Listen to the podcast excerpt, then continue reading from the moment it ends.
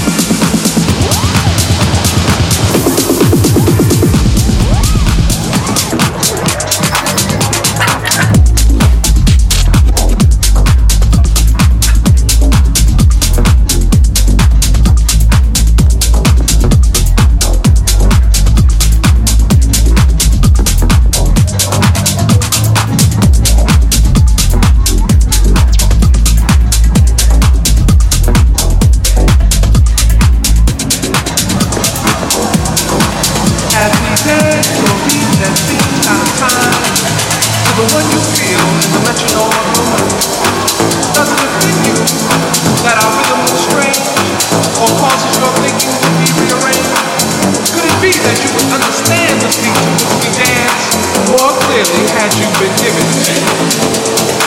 as you struggle to find the field with your feet, ask yourself,